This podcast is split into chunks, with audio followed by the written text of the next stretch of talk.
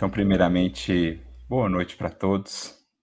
Eu gostaria de agradecer à querida Alzira, em quem nós temos aí uma mãe espiritual pelos laços do coração, do espírito, ao querido Moacir, que nos trouxe a canção, preparando o ambiente, preparando o nosso coração e que é também um querido amigo, ao Saulo, que eu sei está aí nos bastidores também, fazendo a a regência da parte técnica. Um abraço a esses amigos do coração. E nestas pessoas, nestes corações, abraçamos também a todos que nos acompanham agora. Corações certamente vinculados ao coração de Eurípides, que buscam sempre a lembrança desse apóstolo, a lembrança desse espírito que tem sido para nós um sol de verdade, de luz, apontando-nos para aquele sol ainda de maior grandeza, que é Jesus, nosso Mestre Divino. Então, que Ele possa nos inspirar nesta noite de reflexões, nesses momentos em que estaremos juntos aqui, buscando saciar a fome do nosso coração, o nosso anseio de luz, de comunhão com essas forças superiores da vida, saciar a nossa saudade de Jesus da Sua presença, do Evangelho em nossas vidas, que é sempre essa fonte inesgotável de paz, de esperança, de inspiração para a caminhada. Então, para mim, é sempre uma imensa alegria e uma honra poder estar aqui na condição de mais um aprendiz, aquele que tem buscado em Eurípides, aquele que nos conduz, que nos aponta a Jesus, para juntos, como aprendizes e irmãos, inspirados naqueles vanguardeiros da seara cristã, possamos também firmar os nossos passos na senda que nos cabe a todos percorrer. Que Eurípides e que Jesus, portanto, possam nos inspirar nesta noite de reflexões, em que nos recordamos dessa data que nos lembra da partida de Eurípides, do seu retorno ao mundo espiritual da sua desencarnação. Mas aqui o nosso coração se enche de uma profunda gratidão pela bênção do Consolador em nossas vidas. Esta doutrina bendita que nos ajuda a entender toda a dimensão da fala de Jesus no Evangelho. Deus não é Deus de mortos, mas sim de vivos, porque para Ele todos vivem. E é nesse espírito de amplitude, de ampliação da nossa percepção quanto à vida que nós nos colocamos aqui, em gratidão ao Espiritismo, por nos fazer entender, e mais do que isso, verdadeiramente sentir a presença viva desses corações junto de nós desses que nos antecederam, Eurípides entre eles, essa afirmação da vida triunfante para além da estreiteza de nossos sentidos, para além da dinâmica muitas vezes absorvente, sufocante da vida na matéria, com seus desafios, as suas vicissitudes, as suas distrações, quando enfim temos essa oportunidade de pararmos para refletir, não para nos fixarmos na morte, mas na vida que triunfa, sob as luzes do Consolador, ao toque dos clarins do infinito, as vozes do céu que ressoaram para a humanidade, dizendo-nos a todos: Eis que a vida e somente a vida é o que encontramos para além dos pórticos da morte. Eis que aqueles que nos antecederam, cujas páginas de testemunho ficaram para sempre gravadas na história imortal dos povos, dos séculos, por as terem gravado com caracteres de fogo e de luz, tal amor que lhes incendiava o coração, tal a luz que irradiava do seu ser, nós não temos outra opção, não temos outro caminho senão agradecer imensamente a Jesus E a este outro consolador, porque o primeiro é ele, mas este outro consolador que ele nos anunciou e que Alzira nos relembrou pela leitura do Evangelho segundo o Espiritismo. Nesses dias mesmo, relia uma parte do livro Ave Cristo, parte que muito me tocava o coração, cena comovente, quando Emmanuel nos escreve ali o desencarne, não vou dizer trágico, de Apio Corvino, porque a sua postura torna toda aquela cena algo tão sublime. A injustiça que ali estava, aquele esquema criminoso, infeliz, para assassinar Quinto Varro, que acaba por assassinar Apio Corvino, tudo aquilo se torna pequeno. Toda aquela sombra se dilui, se desfaz diante da luz da postura daquele Marte, que consola ao jovem ainda Quinto Varro, iniciando a sua experiência cristã, que haveria de ser consolidada, culminada também com o martírio mais à frente, mas ele ainda ali indignado com aquela injustiça e Apicorvino a consolá-lo, a orientá-lo, a falar da justiça perfeita, indefectível, do amor, da misericórdia, os benefícios do perdão que liberta, nenhum ressentimento, nenhuma revolta.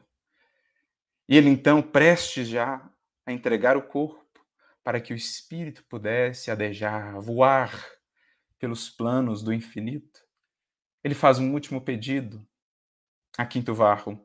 Gostaria de morrer sob a luz do luar. Eles que estão num navio, né, estão navegando. E naturalmente que Quinto Varro atende ao seu pedido. E diante daquela cena majestosa, ficamos a imaginar, a construir a cena em nossa tela mental Apio Corvino contemplando aquela multitude incontável de estrelas. Ele então se volta a Quinto Varro e a todos nós, pelos poderes do Espírito, que ultrapassam o tempo e o espaço, e traz-nos uma reflexão já profundamente espírita, a refletir aquelas tradições das galhas, onde o druidismo o celtismo, de certo modo, precursor do espiritismo, já trazia aquela, ou já fazia aquela mistura com o cristianismo, enriquecendo de luzes tão interessantes e tão maravilhosas o Evangelho de Jesus com as perspectivas da reencarnação, do mundo espiritual. Apicorvino já traz ali uma frase espírita quando ele diz, olhando para aquelas estrelas, como é linda a nossa verdadeira pátria. Como é linda a nossa verdadeira pátria. E ele ainda acrescenta: Eis a cidade de nosso Deus. Algo que mais tarde, né, Santo Agostinho haveria de trabalhar, cidade de Deus. Eis a cidade de nosso Deus o infinito, a grandiosidade maravilhosa, aquilo que mais tarde Maria pediria a Eurípides pudesse ensinar às crianças, introjetar no pensamento infantil. Eurípides, meu filho, ensina-lhes astronomia, faça-os ver, contemplar as estrelas, a cidade de Deus, a nossa pátria, que de modo algum se resume a um quinhão de terra, a uma etnia, uma cultura, a nossa pátria, que é a celeste. Não temos aqui cidade permanente, diria o apóstolo Paulo, nós buscamos a futura. E tudo isso graças a esse Consolador, que para além das sombras da morte nos faz ver sempre a luz da vida, a luz da ressurreição, que o Cristo veio acender no mundo inapagável daí por diante, e que seria ainda mais acendrada, que seria ainda mais acesa pelo advento do Consolador. E é nesse espírito, portanto, que nós começamos a nossa reflexão nesta noite. Lembrando-nos desse exemplo de Apio Corvino, o grande cristão, aquele ancião que dá o seu último suspiro em tamanha atitude, em tamanho exemplo. Isso nos tem levado, ultimamente, a uma reflexão constante, muito presente, sobre justamente esses que nos antecederam, os mártires. Apicorvino, nosso querido Eurípides, que, como sabemos, está também lá presente no livro Ave Cristo, na condição de Rufo, sendo ele também um mártir. E outros tantos que fazem parte desse como que encadeamento de corações, essa imensa cadeia de corações que se entrelaçam. No fundo, todos a se encontrarem, todos a se enraizarem no coração de Jesus. Então, essa reflexão sobre o Espiritismo, sobre Apio Corvino, essa passagem que nós acessamos assim, de maneira inesperada, de maneira fortuita, e outros momentos, outros assuntos, outras reflexões que temos tido ultimamente nos têm levado muito a lembrar esses exemplos que nos antecederam. Para podermos beber nessa fonte para podermos acessar essa luz que se irradia daqueles que fizeram das suas vidas testemunhos vivos de Jesus. Porque isso significa mártir, testemunha do grego. E ele é mártir porque, primeiro, ele testemunhou algo no mais íntimo do seu ser algo que o tocou, algo que o transformou, algo que o moveu, algo que o, que o inspirou. É a presença do Cristo, é a presença do Mestre no mundo interior, é o contato com o mais profundo cerne da mensagem da Boa Nova, que acende então uma luz lá dentro. E que o indivíduo passa então a testemunhar para o mundo. E nós conhecemos a história dos mártires, homens e mulheres de fé, nos primeiros séculos do cristianismo, mas não restritos àquele período, em todos os tempos os encontramos, e que com as suas vidas testemunharam esse testemunho interior, esse contato íntimo com o Senhor que os transformou e que então passou a se irradiar, a se expressar por sua vida, vida essa consagrada a tal ponto a essa causa, a da boa nova, a do evangelho, que muitas vezes ela própria era ofertada para que essa causa pudesse se engrandecer. Porque se quisermos bem entender o papel que nos cabe enquanto cristãos hoje, nós precisamos aprender com estes que nos antecederam. Com estes que fazem parte dos primeiros elos dessa grande cadeia que conecta os corações que já buscam a Jesus ao coração do Divino Mestre. Aqueles que gravitaram em órbitas mais próximas a Ele e que têm sido para nós como que estrelas de menor grandeza, embora para nós luminosas, estrelas de menor grandeza quando comparadas à grandeza de Jesus, mas que têm sido para nós órbitas que aos poucos vão nos conduzindo à órbita de Jesus. Porque falar da imortalidade, porque falar da vida que triunfa, falar dessa presença que podemos sentir e que o Espiritismo nos explica, a presença desses corações junto de nós, é falar disso, é falar de trabalho em equipe, é falar de continuidade de trabalho, é falar de orientação desses que vão à frente, que iniciaram o trabalho lá atrás, mas que seguem. Tão ativos como outrora, a laborar pela causa redentora do Evangelho. E a entender, portanto, onde nós nos encaixamos aí. Porque é certo, o tempo dos martírios físicos, de um modo geral, passou, é passado. Mas o tempo dos mártires não o pode ser.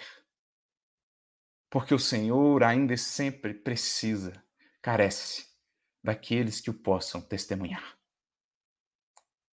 E é para isso que ele nos permite escutar essas vozes do céu.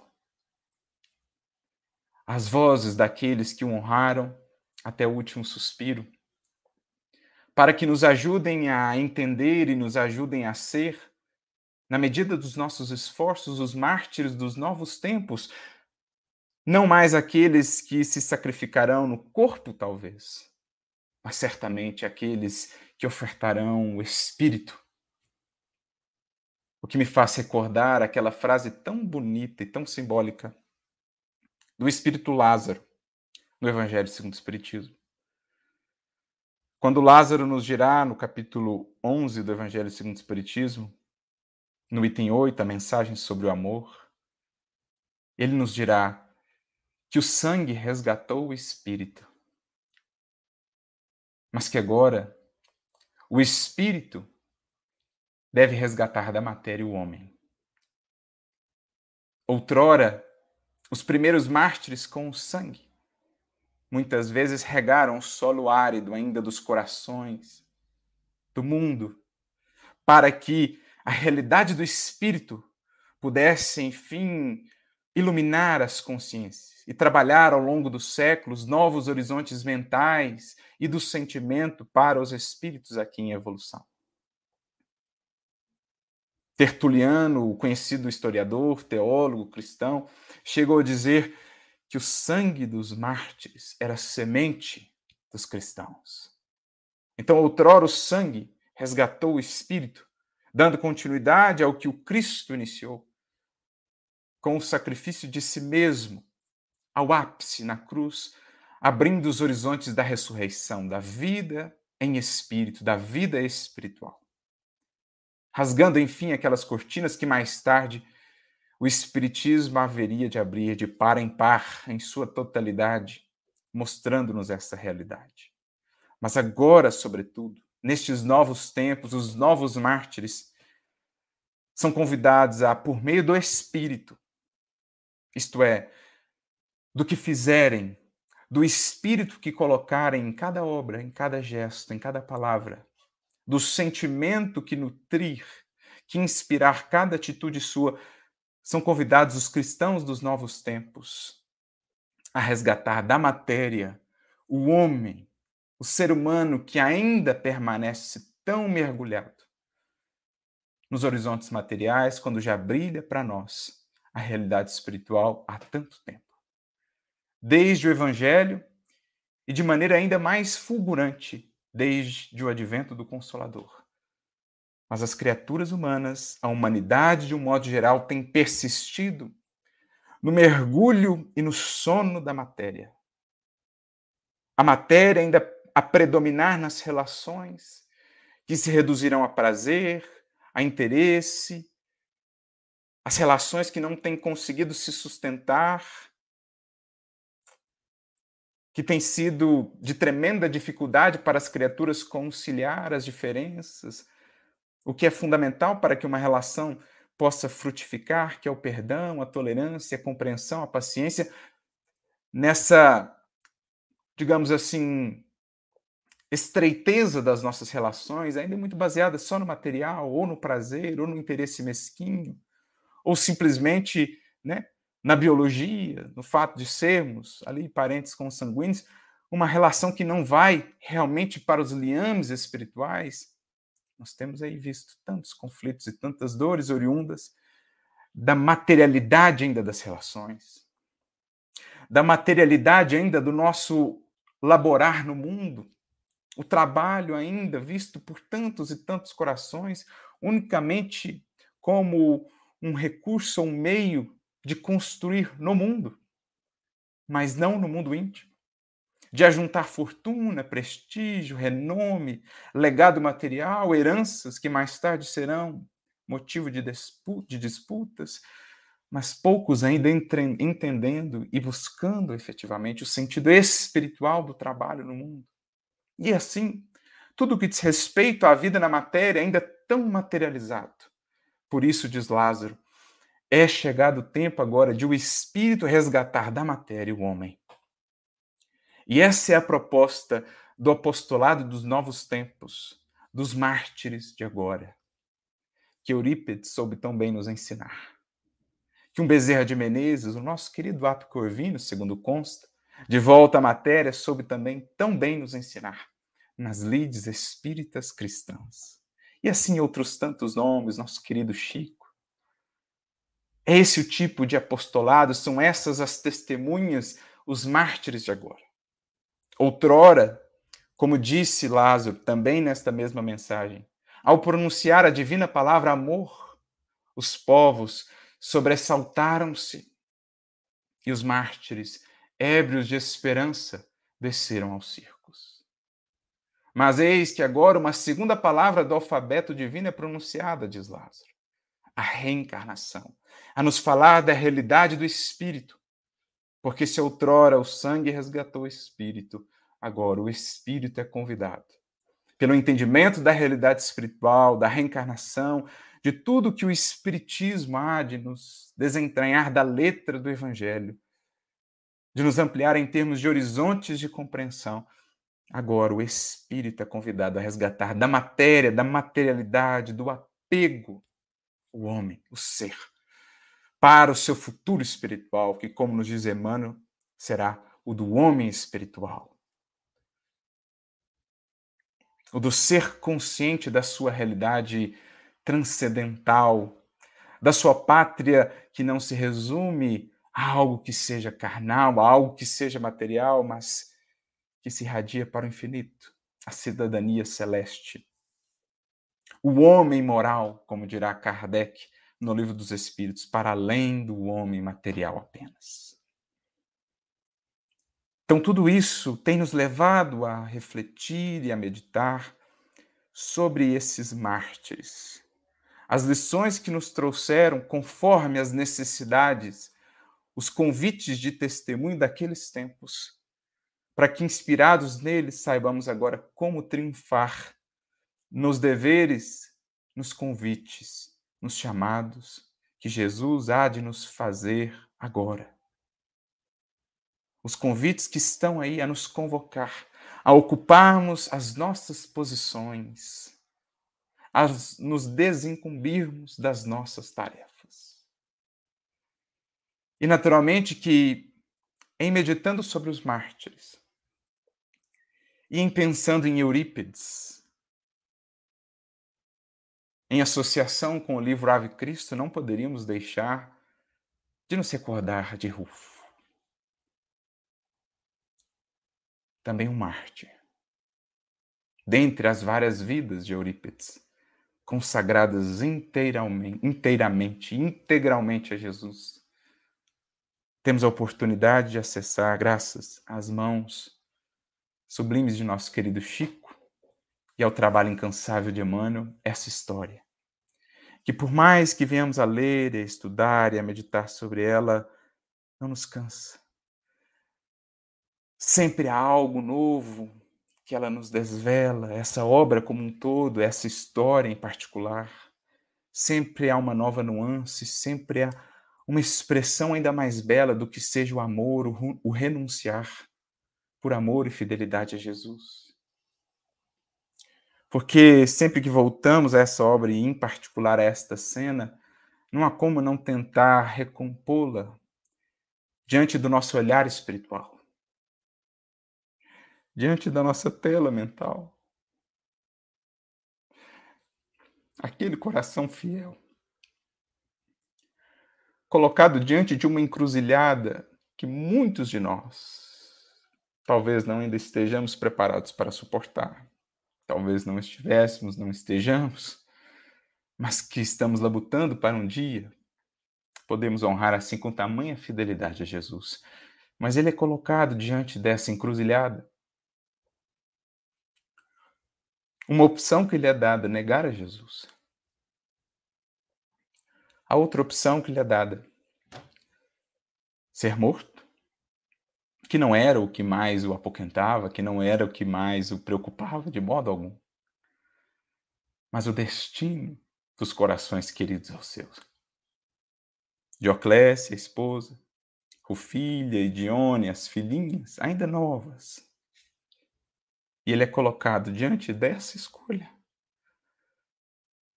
Que não ousamos tentar imaginar o que seja para um coração verdadeiramente fiel a Jesus.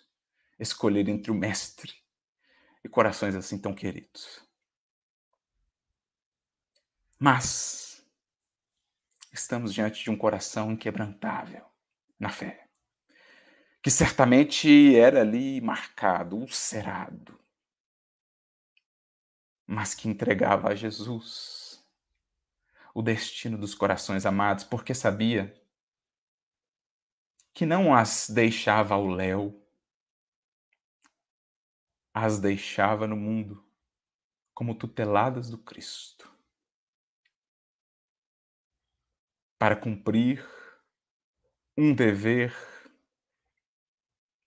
inalienável, um dever que não poderia ser de modo algum deixado de lado, que é o de afirmar a sua condição de cristão. E a gente fica a pensar? Era só dizer um não, ainda que fosse um não aparente, mas nem isso eles faziam. Os verdadeiros mártires, as verdadeiras testemunhas, nem um não aparente para que pudessem salvar a vida. Eles se acomodavam em realizar, pelo contrário. A fidelidade lhes pedia essa inteireza de caráter, um sim bem eloquente, vindo do mais fundo da alma. E é o que ele afirma até o último momento. E então, no diálogo que se desenrola ali com os algozes, nós separamos aqui um trecho em que ele traz justamente essa reflexão sobre os mártires, que eram ali para ele, naquele momento, como que um influxo de força, de fé, de esperança, para que ele pudesse também se ajuntar àquela grande cadeia que se conectava ao coração de Jesus diretamente. Porque, meus amigos, cristianismo é isso. Cristianismo é um conjunto de elos e afetos sagrados que se conectam ao coração de Jesus. Os que vão à frente, puxando, arrastando pelo exemplo. Os que vamos atrás e assim sucessivamente um elo se formando, um elo se consolidando a cada século, a cada encarnação, novos elos, ampliando esse conjunto de corações que vai formando então a grande família cristã. Que vai formando então a grande caravana sobre a qual nós vemos Humberto de Campos falar lá na mensagem Os 500 da Galileia. Caravana essa que começa ali com os primeiros 12, vai se ampliando, 72, depois os 500 e assim e assim. O cristianismo é isso. E naquele momento ele buscava ser mais um elo firme, sólido dessa cadeia, para preparar terreno, caminho, espaço para os que viriam depois. E a melhor maneira que ele entendia de fazê-lo é consolidando aquilo com um testemunho fiel. E ele buscava força, ele buscava inspiração nos que o antecederam. Assim como fez Apicorvino diante de Quinto Varro naquele momento, Apicorvino volta-se para Quinto Varro e ele diz, porque Quinto Varro estava ali muito triste, muito emocionado, até mesmo revoltado com aquela injustiça, né? De ver aquele ancião morrendo em seu lugar.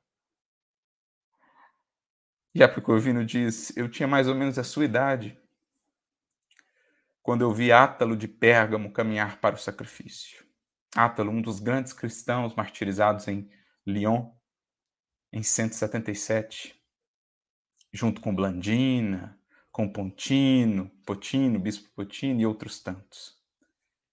Aquilo me dilacerou o coração, disse Apicorvino. No entanto, nós conversamos antes do cárcere e ele, Átalo, me disse que voltaria. Que estaria comigo, me ajudaria nos momentos mais difíceis. Desse modo, nós poderíamos acreditar, quinto varro, seja o túmulo, seja o sepulcro um marco de separação? Quando o próprio Mestre voltou a amparar e a fortalecer os discípulos após a crucificação, após o túmulo. E assim o foi, ele nos momentos mais difíceis esteve ao meu lado. Ali, mais uma vez, Apio Corvino fazia o elo, recolhendo aquilo que veio dos que o antecederam e preparando, fortalecendo os que o haveriam de suceder, de continuar a tarefa. Assim também fazia Rufo, buscando força nos elos anteriores para passar aquela fortaleza para os que o haveriam de suceder. E ele então pensa e fala aos verdugos: Antes de nós, companheiros outros conheceram o martírio. Incontáveis homens e mulheres já haviam ali dado as suas vidas pela causa redentora do Evangelho, pela imperecível e imortal mensagem da Boa Nova. Cruzes, fogueiras, torturas, feras, as mais variadas maneiras. E, no entanto, o mesmo cântico de glorificação. Ébrios de esperança, depois de terem ouvido e sentido a divina palavra amor, desceram aos circos, foram aos martírios. Como atribui-se também Inácio de Antioquia, Aquela frase de que ao chegar em Roma, onde seria martirizado, encantado com aquela beleza da cidade dos Césares, das sete colinas. Ele então sorri e o verdugo, sem compreender, não sabes que tu vai morrer? E ele então diz, ou pergunta, né, o verdugo, por que sorris? És tolo? Sorri porque se tamanha beleza permite Deus àqueles que não o conhecem o que não estará reservado àqueles que o amam. É isso. Ele então busca inspiração nesses corações heróicos, no cântico dos mártires de todos os tempos. Quantos terão sido assassinados nos circos, nas cruzes, nas fogueiras e nos tribunais? Quantos terão demandado o túmulo carregando espinhosos fardos de aflição? E é óbvio que ele lembrava-se em primeira instância do Divino Mestre, que abriu o caminho, que foi o primeiro a ir. O primeiro a ir, para que nós pudéssemos ir depois, tendo ele feito o trabalho mais difícil, tendo ele aplainado para nós as sendas, tendo a sua misericórdia suavizado para nós os travos, os fardos e as cruzes. Certamente o coração de Rufus sintonizava-se, de Rufo sintonizava-se ali com o de Jesus, por meio dessa cadeia. Quantos terão demandado o túmulo carregando espinhosos fardos de aflição? Entretanto, nossos corações feridos, diz ele, como lenho atirado ao fogo, alimentam a chama do idealismo santificante que iluminará a humanidade. Porque Jesus, ele mesmo disse, veio acender o fogo no mundo. Mas é uma chama depuradora que vai século a século consumindo as impurezas, sobretudo dentro de cada coração. Paulo diria: Deus é um fogo abrasador, um fogo consumidor, porque a consciência iluminada ela se torna essa combustão, é o bom combate, a luta interna mas também luta externa, das forças ainda da sombra a tentarem desesperadamente impedir o avanço da luz. No entanto, essas feridas, as cicatrizes, as chagas dos mártires, nada mais eram do que lenha tirada à fogueira, que há um dia de purificar a terra, o mundo, os sentimentos, os corações. Até mesmo a lenha verde foi queimada. Quando nós, pelo fogo de nossas paixões, ainda de nossa ignorância, consumimos ali o corpo do lenho verde que é Jesus. Mas ele mesmo haveria de dizer, quando as mulheres choravam por ele na longa jornada até o Calvário, ele diria: Se isto fazem ao lenho verde, que não farão ao lenho seco. E a verdade, meus amigos, é que até aqui nós temos sido lenho seco. Mas até o lenho seco serve para alimentar essa fogueira do idealismo santificante, do amor redentor e purificador que há de transformar o mundo. Até o lenho seco é útil. E esse é o nosso papel. Esse foi o papel que Rufo entendeu. O lenho seco. Ah, ampliar essa chama bendita que vem iluminando os horizontes e há de iluminar todos os séculos do porvir. Luz que se acendeu naquele lenho, sobre o Calvário, e que desde então não se apagou. Não se apagou, não se apagará jamais, porque não há vento, não há tempestade que o possa apagar. Porque é o fogo do Espírito eterno, é o fogo, é a luz que se projeta, que se irradia do coração de Jesus e que tem sido alimentado em cada tempo, em cada século, por aqueles que a Ele se entregam, que consomem as suas vidas para que a luz se faça, porque este é o imperativo da vida. Já está para nós registrado no primeiro dos livros das Escrituras. E disse Deus: haja luz. E a luz se fez e a luz se fará sempre porque ela sempre encontrará os corações dispostos. E esse é o convite que nos está estendido. E aí ele prossegue dizendo, Rufo, refletindo agora na família, na esposa, nas filhinhas, mas não somente nelas, mas em todos os órfãos de todos os tempos, aqueles que nas perseguições perderam pais, entes queridos, arrimos, apoios, amparos, corações amados. Todos ele envolve agora no seu pensamento, porque todos fazem parte da grande família cristã, aquela família sobre a qual Jesus nos falou. Todos que cumprem a vontade do meu Pai são meus filhos, meus irmãos, minhas irmãs.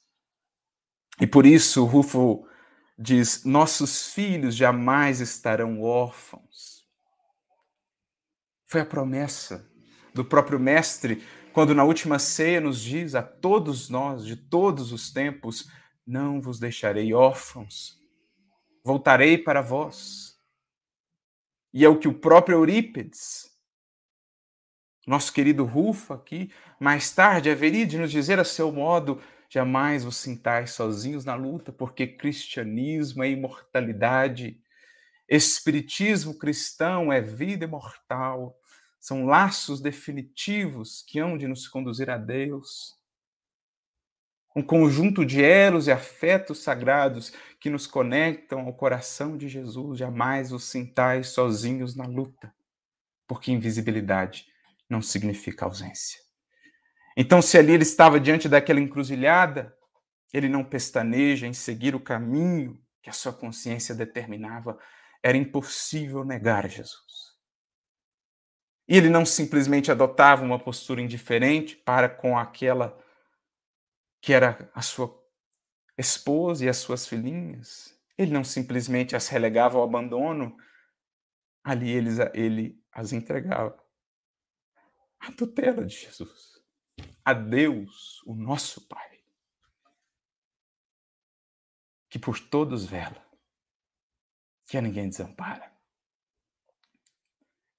Então isso que ele fala: nossos filhos jamais estarão órfãos, porque todos somos tutelados por Jesus e por estes que, em nome dele, vão nos conduzindo no transcurso dos erros à proximidade com o seu amor, à proximidade da sua presença. Tutelados do Cristo no mundo, constituem a herança abençoada de nossa fé, destinada ao grande futuro. Porque aqui, meus amigos, nós não estamos a falar apenas de consanguinidade. Há também filiação espiritual. Assim como os temos pais e mães biologicamente, os temos também em espírito, na fé. Paulo chega a dizer que era pai espiritual dos seus tutelados nas várias comunidades que fundou. Chama Tito e Timóteo de filhos na fé. E com os testemunhos, com o trabalho fiel e devotado a Jesus, esses corações vão construindo verdadeiras famílias espirituais dentro dessa grande família espiritual que é a de Jesus, a dos tutelados do Cristo. Na verdade, a humanidade inteira. Mas esses corações vão sendo como que polos de atração, vários polos, a formarem famílias espirituais, dos seus tutelados, os seus filhos espirituais, que são o seu grande legado para o mundo e para o futuro. Qual foi o grande legado de Paulo? Foram as suas epístolas? Sem sombra de dúvida, são extremamente valiosas, mas ele mesmo dirá: vocês são o selo do meu apostolado. Vocês, o coração de vocês, as vidas transformadas, vocês são as minhas cartas de recomendação. Esse é o legado.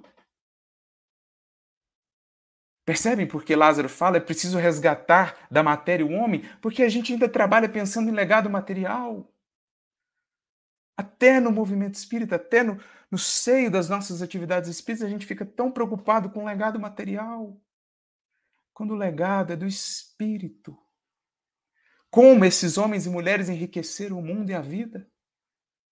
Todos estes, os mártires, pelo seu legado, pelos filhos espirituais que eles deixaram operar no mundo, que eles convocaram para as hostes do Cristo e que vem trabalhando com eles ao longo dos séculos. É o que Eurípides, é o que o Rufo fazia. Já havia construído, vinha construindo isso há, muito com Jesus desde os primeiros tempos do Evangelho, segue fazendo, como Eurípides, dando continuidade a esse trabalho, porque esse é o legado precioso que ele tem ofertado a Jesus, os corações que ele agrega à sua obra, os corações educados, os espíritos educados, evangelizados. Isso é legado, gente. Então, estamos a falar aqui de filiação espiritual. E assim como há o mandamento honrar pai e mãe, o nosso papel hoje aqui que nos reunimos com filhos de Eurípides em espírito é honrar nosso pai na fé.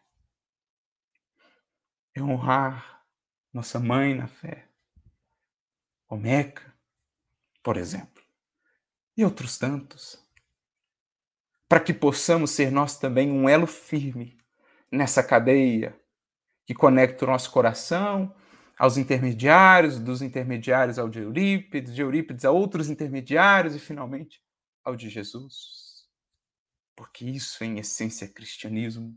É imortalidade, é projeto de imortalidade, de educação do espírito, do ser imortal a descobrir a sua pátria celestial. Como disse a Corvino, naquele momento sublime, prestes a desencarnar, ele volta o olhar para o infinito e então diz: Como é linda a nossa verdadeira pátria. No dia de finados, vamos olhar para os céus e repetir com Apicorvino, com Rufo, como é linda a nossa verdadeira pátria, eis a cidade de nosso Deus. a grande família espiritual que só vai se ampliando com o tempo. É Jesus ganhando terreno nos corações, é Jesus emaranhando mais e mais corações nessa grande teia. O que Saulo, Paulo fez como tecelão, Jesus já o era antes dele, aquele que vai como um tecelão divino, emaranhando, conectando os fios da vida, dos destinos, para preparar uma obra-prima, que é a do reino dos céus no mundo. Então é isso que Rufo diz. A felicidade celeste habita conosco nos cárceres da terra.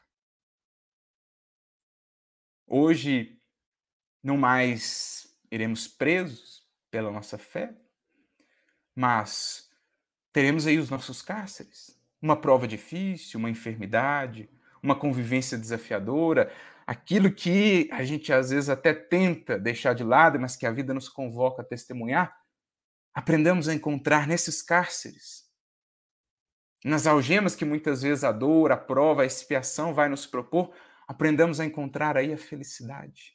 Aquela mesma felicidade que fazia um Paulo meia-noite preso em Filipos junto de Silas, depois de ambos terem recebidos cada um 39 chibatadas, estarem ali algemados, à meia-noite, voltarem-se para entoar cantos ou cânticos de louvor a Deus. A felicidade que morava nos cárceres, porque ele mesmo dizia, Paulo, o corpo pode estar preso, mas o espírito não está. A palavra é livre, porque ele não se considerava prisioneiro de Roma, mas sim prisioneiro do Cristo. E assim, o espírito livre, o espírito educado, o espírito conectado a Jesus não será prisioneiro de uma enfermidade, de uma prova, de uma expiação, de uma dificuldade.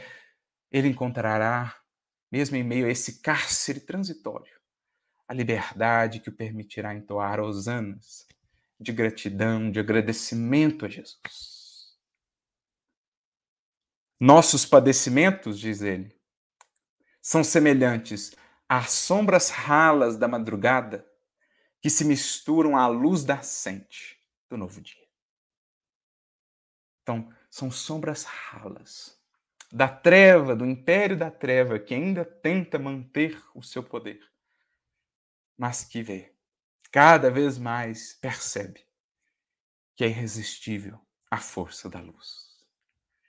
Trabalhavam com Jesus, portanto, esses mártires, desde aqueles tempos, para um novo dia para a humanidade. E é o novo dia para o qual somos nós hoje também convidados a trabalhar. Convidados a trabalhar, a nos entregarmos, a doar o melhor que possa existir em nosso coração. Porque essa é a proposta para as testemunhas destes tempos não mais o sangue a resgatar o espírito, mas agora o espírito, a vida operando. O espírito educando e libertando, a resgatar da matéria, do reino obscuro e estreito da matéria, da ilusão, resgatar o espírito para a imensidão do seu destino, para a grandiosidade da obra e da criação de nosso Pai. Por isso, após nos recordarmos dessas palavras de Rufo, que ele dava mais um contributo para essa grande construção, nós chamamos um companheiro seu de labor cristão daqueles tempos, lá também das Galhas. Alguém que já mencionamos aqui, que foi conhecido na obra Ave Cristo por três nomes: Quinto Varro, Quinto Céus, ou Irmão Corvino, porque ele depois adota o nome, digamos assim, do seu benfeitor, Ape Corvino, que havia desencarnado. Trazemos uma mensagem, então, desse espírito, Quinto Var, que foi conhecido, que é conhecido em nossos tempos aí por uma outra encarnação sua, como Frei Pedro de Alcântara, que esteve ali associado a Teresa de Ávila e que nos trouxe algumas mensagens por meio das mãos de Chico uma mensagem que se encontra no livro Instruções Psicofônicas, e outra mensagem que Clóvis Tavares insere no livro Tempo e Amor, no capítulo 16. E ele ainda coloca uma nota, Clóvis Tavares, dizendo que esse espírito era um dos benfeitores espirituais ali do grupo Espírita Meimei, onde Arnaldo Rocha, Chico, né, personagens do livro Ave Cristo, ali estavam, e ele era um dos benfeitores espirituais, naturalmente. Também da Escola Jesus Cristo, em Campos. Então, Frei Pedro de Alcântara, que é o mesmo Quinto Var, que segue em trabalho, traz-nos uma mensagem sublime e reflexiva, intitulada Antes e Agora, em que ele nos fala daqueles tempos de trabalho, dos primeiros mártires, de Ave Corvino, de irmão Corvino, ele próprio, de Rufo. E ele nos fala dos tempos de agora, do Consolador, os testemunhos a que nós somos chamados pelo Senhor. Então ele diz assim: antes era preciso lutar por Jesus nos circos e nos cárceres, afrontando a renunciação e a morte. Então, lutar por Jesus nos circos, nos, nos cárceres, afrontando a renunciação e a morte. Imagina a renúncia que foi chamado Rufo nessa situação que acabamos de relembrar. Mas como diria Teresa de Ávila, companheira de Pedro de Alcântara, o quinto var, é justo que muito custe o que muito vale. A renúncia é extrema? Sim. A doação, o sacrifício? Sim. Mas e a retribuição? E as benesses? E a vida eterna a pulsar no coração que se entrega a Jesus? Então ele continua. Antes, né, era preciso lutar por Jesus nos circos e nos cárceres, afrontando a renunciação e a morte. Agora é indispensável combater pelo Cristo em nós mesmos, vencendo o egoísmo e a ignorância. Em nós mesmos. Desbravar esse nosso mundo interior. Esses dias li uma mensagem de Santos Dumont por meio de Chico. Sede vós descobridores de vós mesmos. É aqui agora o grande terreno de combate. Sempre o foi. Mas naquela época havia também digamos, essas injunções exteriores ainda mais desafiadoras. Agora, o grande convite é interno. Antes era necessário crer, agora é imprescindível edificar. Então, era a fé daqueles primeiros mártires a consolidar de maneira imortal, indestrutível as bases, os fundamentos da fé cristã no mundo. Aquela crença inquebrantável, inabalável diante dos tormentos e dos circos. Mas agora o grande convite é operacionalizar, edificar, porque já temos tido muito tempo de informação, muita luz recebida, muito amparo estendido, muita inspiração fornecida. É imprescindível edificar porque as bases já nos foram dadas, foram construídas, consolidadas com sangue, com suor e com lágrimas pelos pioneiros da fé. A nós agora cabe ofertar o nosso tijolo diário para esse grande edifício do reino no mundo. Antes, o mundo perseguia o discípulo do cristianismo impondo-lhe sofrimento e sangue. Agora, o mundo espera que o aprendiz da luz se disponha a auxiliá-lo e redimi-lo. Isto é, penetrarmos no mundo, nas convivências, no ambiente onde estivermos, e sermos então o sal, que salga, que dá sabor à vida em silêncio, quase que anonimamente, a luz que brilha, mas que não espera os aplausos, pela luz que possa ofertar. É preciso misturarmos ao mundo sem sermos por ele moldado, mas antes o transformando por aquilo que podemos, pudermos ofertar em termos de novos valores, do espírito realmente sendo cultuado e glorificado, mesmo na vida, na matéria. Mais uma vez lembrando, o espírito a resgatar da matéria o homem. Antes, os seguidores da Boa Nova enfrentavam suplícios e feras para se afirmarem com o Senhor. Agora, pelejam na própria carne para alcançar a perfeição.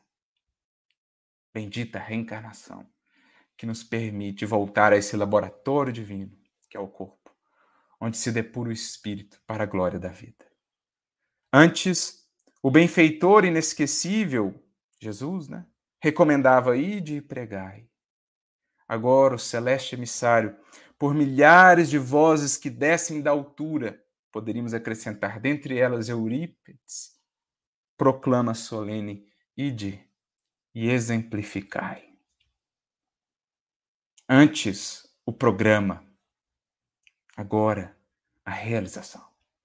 Porque o programa, meus amigos, já temos nós espíritas conhecidos já muito.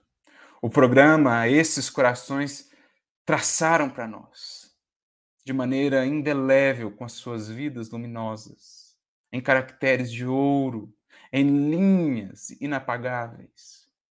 Agora, o chamado à realização filhos do Evangelho. Não falamos lá? Filiação espiritual, todos filhos e tutelados de Jesus, orientados aí por pais e mães espirituais, neste caso aqui, filhos de Eurípides, a nos conduzir para Jesus, filhos do Evangelho, diz Quinto Varro, diz Pedro de Alcântara, não temamos. O Mestre ressuscitado vem de novo às assembleias dos continuadores de sua obra de redenção humana, reiterando-nos a promessa de que permanecerá conosco até o fim dos séculos. Não é o que ele nos disse? Não vos deixarei órfãos. Voltarei para vós. E ele voltou, por meio do Consolador que o resgata, assim como a sua mensagem, por meio desses corações, as vozes do céu que vem nos relembrar dos ecos da Boa Nova, inapagáveis. Ele voltou e está conosco, há de estar conosco. A grande proposta, a grande pergunta é: já queremos estar com Ele? Caminhemos servindo, armando o coração de humildade, porque a arma infalível do cristão não é a violência, não é a imposição, não são os recursos e poderes do mundo. A arma infalível do cristão é o seu coração, nutrido pela seiva do amor e sustentado pela fortaleza da humildade. Porque só o orgulho é frágil, só a vaidade dá brechas, só lobos caem armadilhas de lobos, dizem-nos os espíritos. Agora, o cordeiro humilde é inabalável Embora a aparente fragilidade é inalcançável pelas forças da sombra. A quem duvidasse disso, bastaria olhar para uma vida como Francisco Cândido Xavier, como Eurípides Barçanufo. Então, armando-nos, porque são as, unas, as únicas armas justificáveis, a do amor e a da humildade, caminhemos servindo. Antes, o amor infinito a sustentar-nos agora o infinito amor a soerguer-nos. Porque antes, nesses pioneiros, era o infinito amor a sustentá-los. Mas nós, os que temos sido tardios no aproveitamento, os que temos relutado em acolher o chamado e o convite, é o amor a soerguer-nos, os que já caímos tanto. Mas graças a essas mãos estendidas, temos recomeçado e aqui estamos, com a oportunidade bendita de avançar. Por isso ele conclui, e com ele também nós concluímos. Cristo avança, Cristo reina. Ave, Cristo. É o que nos diz Quinto Varro, Pedro de Alcântara. É o que nos diz, certamente, Eurípides Barçanufo. Meus filhos, Cristo reina, Cristo avança. Ave Cristo. Sejamos nós, os mártires dos novos tempos, sem qualquer pretensão, a não ser a de expressar a cada dia mais em nosso ser a vida e a força pulsante e luminosa do Evangelho de Jesus. Que Ele nos abençoe e inspire a todos muita luz e muita paz.